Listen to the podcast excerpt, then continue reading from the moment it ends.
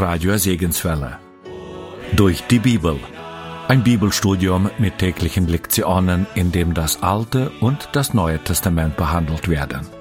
Mit freundlicher Genehmigung von Durch die Bibel Radio Network und dem Evangeliumsrundfunk.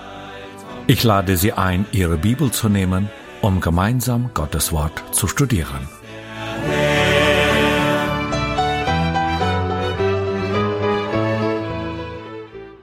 Durch die Bibel.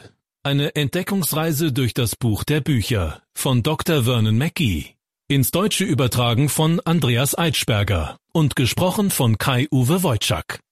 Willkommen zu einer weiteren Ausgabe von Durch die Bibel. Schön, dass Sie sich wieder Zeit dafür nehmen.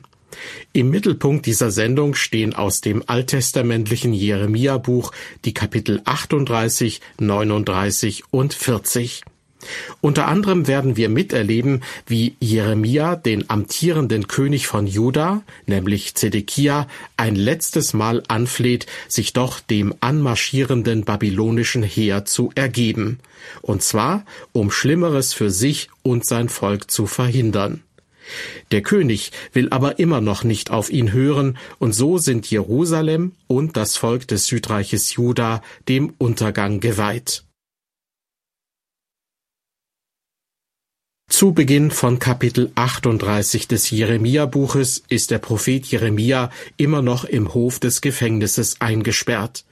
Offenbar ist es ihm erlaubt, Besucher zu empfangen, denn unverdrossen verkündet er seinem Volk weiterhin treu Gottes Wort, obwohl sein Leib und Leben in Gefahr sind.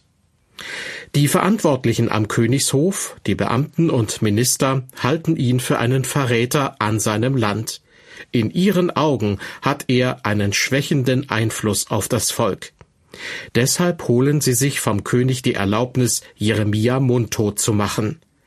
In Kapitel 38 in den ersten sechs Versen wird berichtet, es hörten aber Shephatja, der Sohn Matans, und Gedalia, der Sohn Paschurs, und Juchal, der Sohn Shelemjas, und Paschur, der Sohn Malkias, die Worte, die Jeremia zu allem Volk redete nämlich so spricht der Herr, wer in dieser Stadt bleibt, der wird durch Schwert, Hunger und Pest sterben müssen.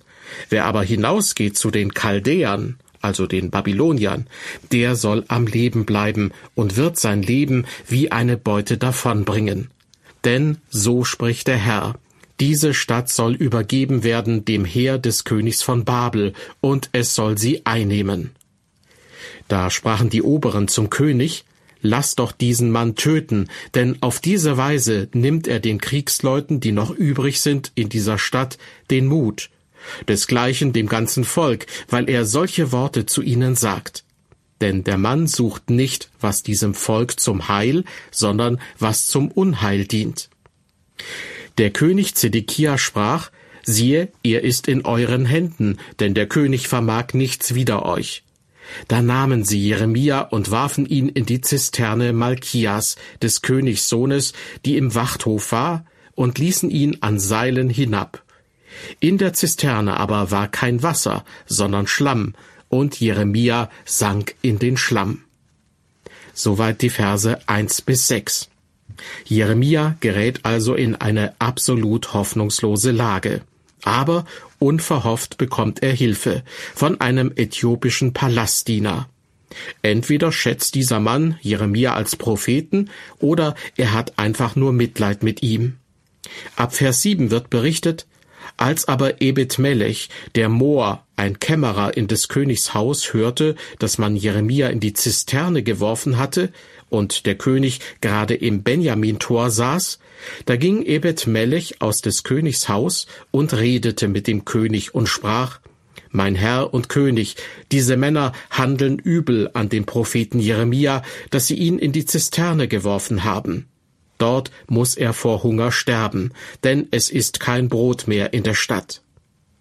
Da befahl der König Ebed Melech dem Mohren, Nimm von hier drei Männer mit dir und zieh den Propheten Jeremia aus der Zisterne, ehe er stirbt. Und Ebed Melech nahm die Männer mit sich und ging in des Königs Haus in die Kleiderkammer und nahm dort zerrissene alte Lumpen und ließ sie an einem Seil hinab zu Jeremia in die Zisterne. Und Ebed-Melech, der Moor, sprach zu Jeremia, lege diese zerrissenen alten Lumpen unter deine Achseln um das Seil. Und Jeremia tat es. Und sie zogen Jeremia herauf aus der Zisterne an den Stricken. Und so blieb Jeremia im Wachthof. Tja, diese Rettungsaktion könnte glatt aus einem Actionfilm stammen. Irgendwann nach diesem Vorkommnis lässt König Zedekia den armen Jeremia klammheimlich zu sich holen und will wissen, was Gott der Herr ihm jetzt mitzuteilen hat. Und er verspricht Jeremia, dass er ihn vor denen, die ihm nach dem Leben trachten, schützen wird. Wie Jeremia darauf reagiert, lesen wir in Vers 17. Und Jeremia sprach zu Zedekia, so spricht der Herr, der Gott Zebaoth, der Gott Israels. Wirst du hinausgehen zu den Obersten des Königs von Babel, so sollst du am Leben bleiben, und diese Stadt soll nicht verbrannt werden, sondern du und dein Haus sollen am Leben bleiben. Jeremia rät dem König also erneut, Gib auf, du kannst dich Nebukadnezar, dem König von Babel, nicht widersetzen. Weiter ab Vers 18. Wirst du aber nicht hinausgehen zu den Obersten des Königs von Babel, so wird diese Stadt den Chaldäern in die Hände gegeben, und sie werden sie mit Feuer verbrennen, und auch du wirst ihren Händen nicht entrinnen. Der König Zedekia sprach zu Jeremia, ich habe aber die Sorge, dass ich den Judäern, die zu den Chaldäern übergelaufen sind, übergeben werden könnte, dass sie mir übel mitspielen. Jeremia sprach, man wird dich nicht übergeben, Gehorche doch der Stimme des Herrn, die ich dir verkünde, so wird dir's wohlgehen und du wirst am Leben bleiben.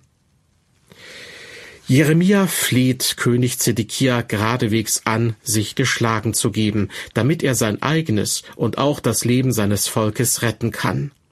Da er sich aber weigert, Jeremias Wort zu befolgen, weiht er damit sein Volk dem Untergang. Die gerade vorgelesenen Verse zeigen, dass König Zedekia in seinem Innern nichts weiter ist als ein Feigling.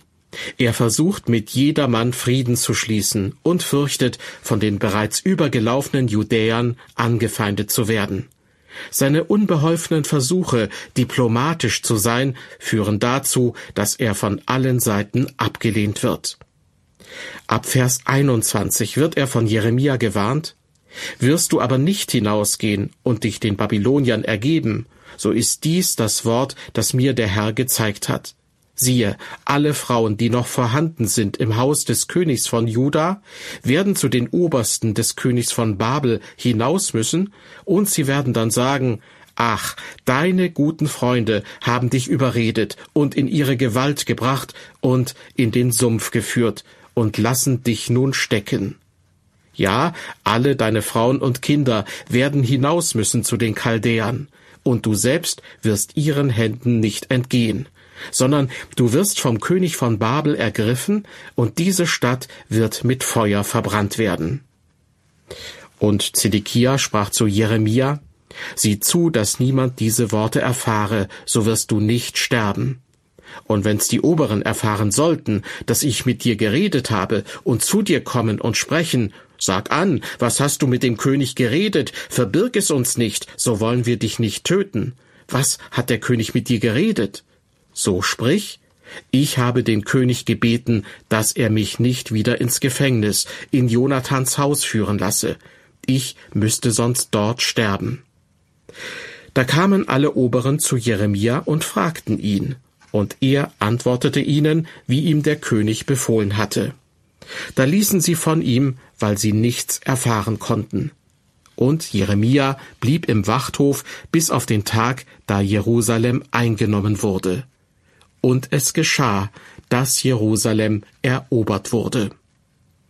Soweit die Verse 21 bis 28. Der törichte König Zedekia schenkte der Warnung Gottes durch Jeremia also keine Beachtung.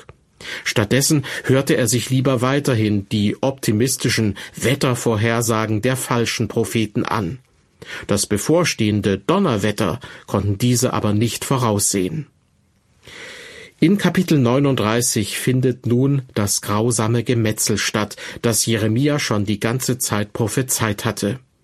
In den Versen 1 und 2 wird berichtet, im neunten Jahr Zedekias, des Königs von Juda, im zehnten Monat, kam Nebukadnezar, der König von Babel, und sein ganzes Heer vor Jerusalem und belagerten es.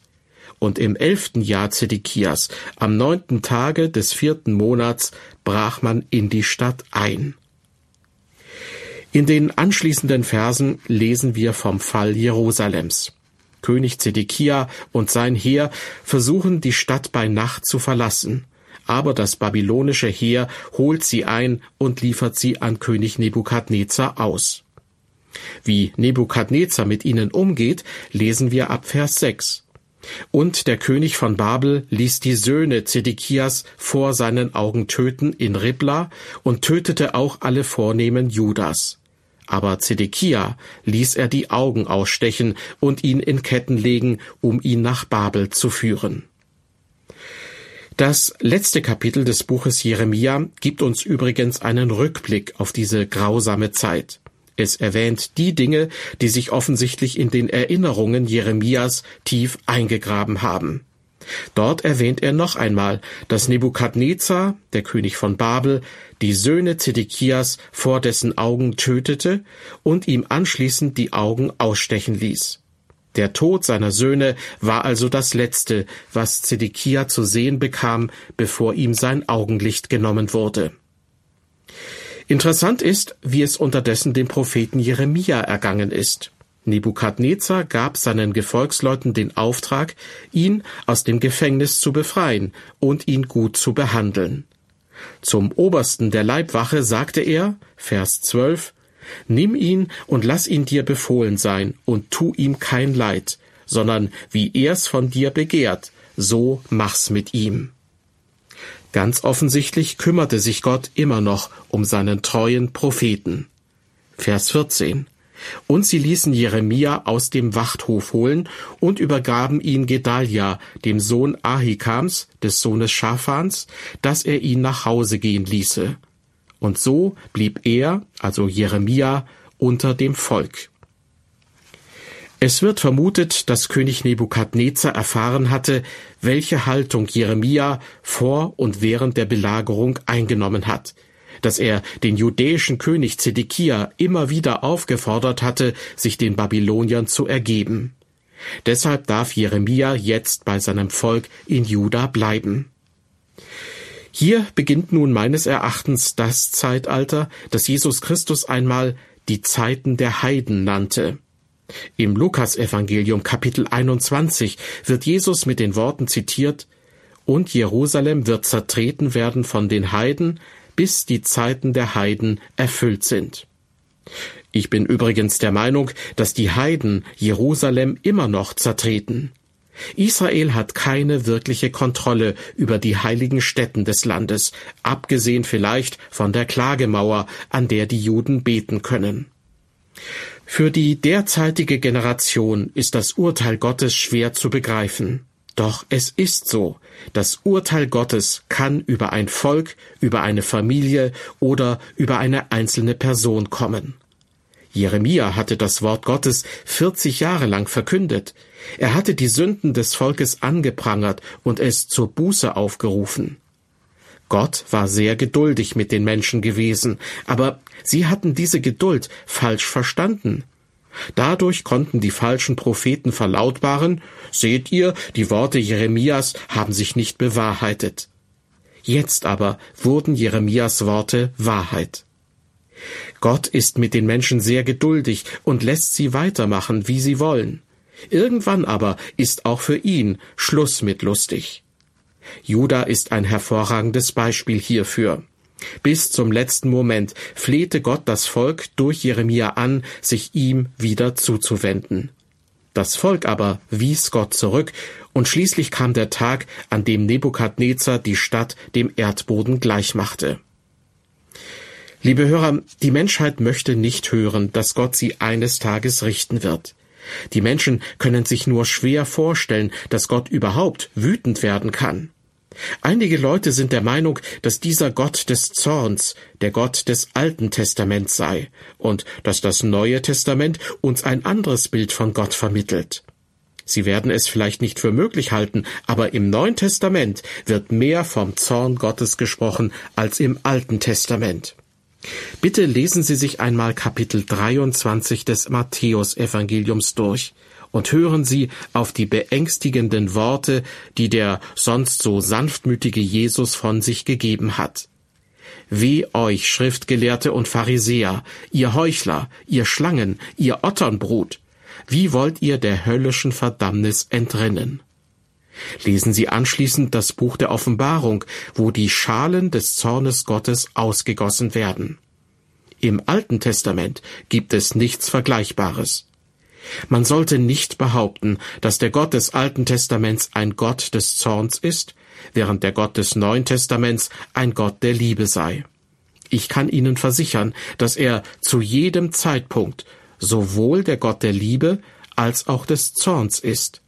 Denn Gott straft Sünde.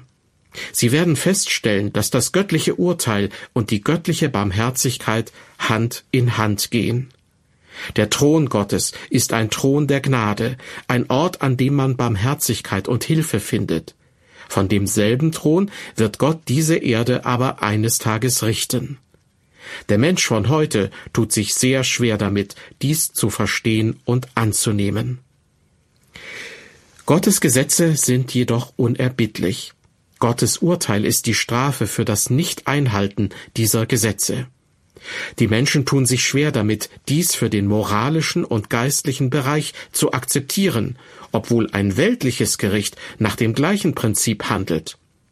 Wenn Sie, liebe Hörer, der Meinung sind, dass das nicht wahr sein kann, dann empfehle ich Ihnen, die 533 Stufen zur Spitze des Kölner Doms hinaufzusteigen. Wenn Sie da oben nur einen Schritt in die falsche Richtung machen, dann wissen Sie, was Ihnen blüht. In der natürlichen Welt gibt es bestimmte Gesetze, die unerbittlich sind. Wenn Sie sie beachten, bleiben Sie am Leben. Falls Sie sie aber nicht beachten, dann ist Ihr Leben vorbei. Als im Jahr 1969 zum ersten Mal Menschen auf dem Mond landeten, war das ein sensationelles Ereignis. Es wurde als menschliche Errungenschaft gefeiert. Aber ist Ihnen bewusst, dass diese Errungenschaft nur möglich war, weil die Menschen damals den Naturgesetzen Gottes gehorchten? Sie wagten es nicht, sie zu ignorieren. Als sie in Richtung Mond aufbrachen, zielten sie nicht auf den Mond, sondern sie zielten auf die Position, die der Mond zum Zeitpunkt ihrer Ankunft dort haben würde. Sie wussten genau, wo er sein würde, weil die Bewegungen der Himmelskörper unseres Universums durch Gesetze geregelt sind. Wenn diese Wissenschaftler diese Gesetze einfach ignoriert hätten, wären die Astronauten irgendwo im Weltall verschollen und tot. Die Menschheitsgeschichte könnte uns dieselbe Lektion lehren. Wir müssen nur durch den langen Gang der Zeitgeschichte gehen, und schon sehen wir überall die Trümmer, die Asche und die Schutthaufen der großen Zivilisationen dieser Welt. Sie sind Zeugen dafür, dass Gott ein Gott der Rache, der Strafe und des Gerichts ist. Als Völker sich von hohen Idealen und einer erhabenen Moralvorstellung abwandten, ging es bergab mit ihnen, und sie wurden von der Bühne der Menschheitsgeschichte gefegt. Es wird höchste Zeit, dass die Intellektuellen der Gegenwart die Zivilisationsgeschichte vorbehaltlos zur Kenntnis nehmen, um zu erkennen, dass Gott seine Hand mit im Spiel hat. Zurück zum Propheten Jeremia. In den vor uns liegenden Kapiteln 40, 41 und 42 wird darüber berichtet, wie Jeremia die übrig gebliebenen im Land Juda anspricht. Sie waren nach der Zerstörung Jerusalems zurückgeblieben. Hierbei handelte es sich vermutlich um die Bettelarmen, die Blinden, Lahmen und Verkrüppelten, aber wohl auch um einige Menschen, die man dem kriminellen Milieu zurechnen könnte. Jeremia entschließt sich, bei diesen Menschen im Lande Juda zu bleiben, denn er hat eine Botschaft für sie.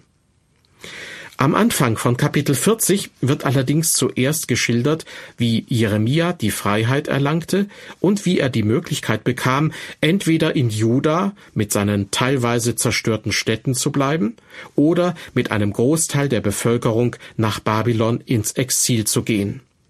Hören Sie hierzu aus Kapitel 40 die Verse 1 bis 4.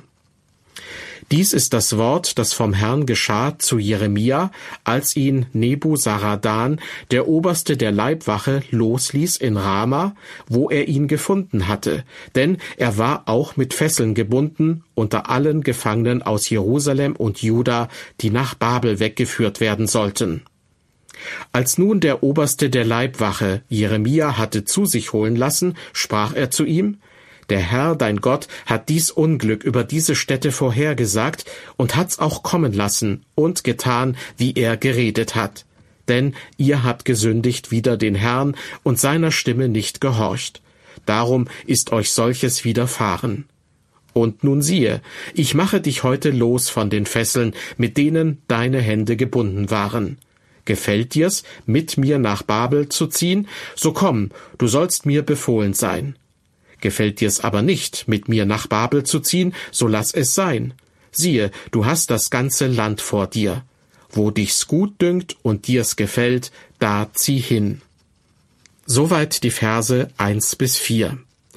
Der babylonische König Nebukadnezar gestattete also Jeremia, sich nach seinem Gutdünken zu entscheiden.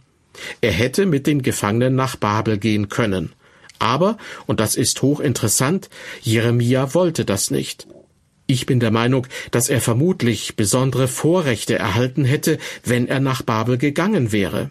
Aber ohne Zweifel wäre es ihm schwer gefallen, dort mit ansehen zu müssen, wie sich die Leute aus dem Volk Juda an den Kanälen des Euphrat treffen, um ihr Schicksal zu betrauern. Psalm 137 gibt uns davon einen Eindruck. Dort heißt es, an den Wassern zu Babel saßen wir und weinten, wenn wir an Zion gedachten. Unsere Hafen hängten wir an die Weiden dort im Lande. Denn die uns gefangen hielten, hießen uns dort singen und in unserem Heulen fröhlich sein. Das heißt, höhnisch forderten sie die Leute aus Juda auf, fröhliche Zionslieder zu singen. Aber, so heißt es weiter in Psalm 137, wie könnten wir des Herrn Lied singen in fremdem Lande? Jeremia wollte nicht mitgehen nach Babylon. Schließlich hatten sie seine Botschaft und auch ihn persönlich abgelehnt. In Babylon wird Gott allerdings einen anderen Propheten namens Hesekiel berufen, der ihnen das Wort Gottes verkünden wird. Jeremia entschied sich also, mit dem armen Rest in Juda zu bleiben. Wer hatte dieses Land wirklich zutiefst lieb? Jeremia. Wer war der wirkliche Patriot? Jeremia. Wer nahm sich die Interessen des Volkes wirklich zu Herzen? Jeremia. Er war es, der das Volk ermahnt hatte, sich Nebukadnezar zu ergeben. Ich bin der Meinung, dass die Menschen nicht in die Gefangenschaft verschleppt worden wären, wenn sie Gott gehorsam gewesen wären. Nebukadnezar hätte sie wahrscheinlich ähnlich wie Jeremia behandelt, und sie hätten im Lande Juda bleiben dürfen. In unserem Bibeltext, also in Jeremia 40, erfahren wir ab Vers 7, dass es im Landesinnern von Juda immer noch ein paar versprengte militärische Einheiten gab. Die waren dagegen, dass der König von Babel, Gedalia, der vorhin schon erwähnt wurde, zum Statthalter über die Städte Judas ernannt hatte. Denn Gedalia wollte die Hauptleute dieser Einheiten davon überzeugen, sich endlich dem babylonischen König zu unterwerfen. Das brachte ihm natürlich keine Freunde ein, sondern einige Leute planten, Gedalia zu töten. Mehr dazu in der nächsten Ausgabe unserer Sendereihe durch die Bibel. Das Volk des Südreiches Juda hat ein trauriges Ende genommen. Jahrzehnte der Warnungen durch Jeremia sind auf taube Ohren gestoßen. Nach dem Nordreich Israel ist nun auch das Südreich von der Landkarte verschwunden. Einen Staat mit dem Namen Israel wird es lange nicht mehr geben. Doch das Volk an sich, das Volk Gottes, ist nicht vom Erdboden verschwunden. Es ist in alle Himmelsrichtungen zerstreut worden. musste und muss bis heute Verfolgung erleiden. Aber Gott ist mit diesem Volk noch nicht am Ende. Er hat weiterhin einen Plan für diese Menschen. Und dieser Plan wird sich erfüllen. Dann wird er sein Volk wieder sammeln. Bis zur nächsten Folge unserer Sendereihe durch die Bibel auf Wiederhören und Gottes Segen mit Ihnen.